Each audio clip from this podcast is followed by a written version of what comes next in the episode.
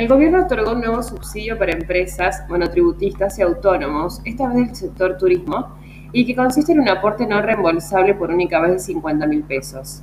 Algo muy importante es que este subsidio se suma al Repro 2 y al subsidio complementario de 4 mil pesos que los Ministerios de Turismo y Desarrollo Productivo otorgan en forma adicional y complementaria el Repro 2 para los operadores turísticos no son incompatibles.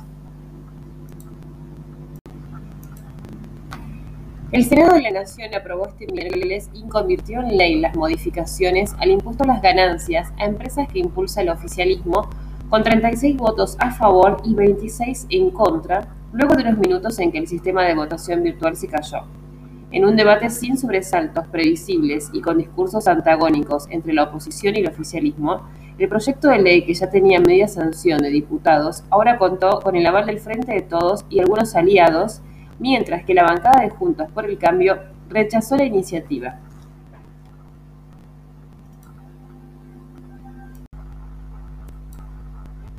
Se publicó en la página web del organismo un acta relacionada a la temática de planificaciones fiscales.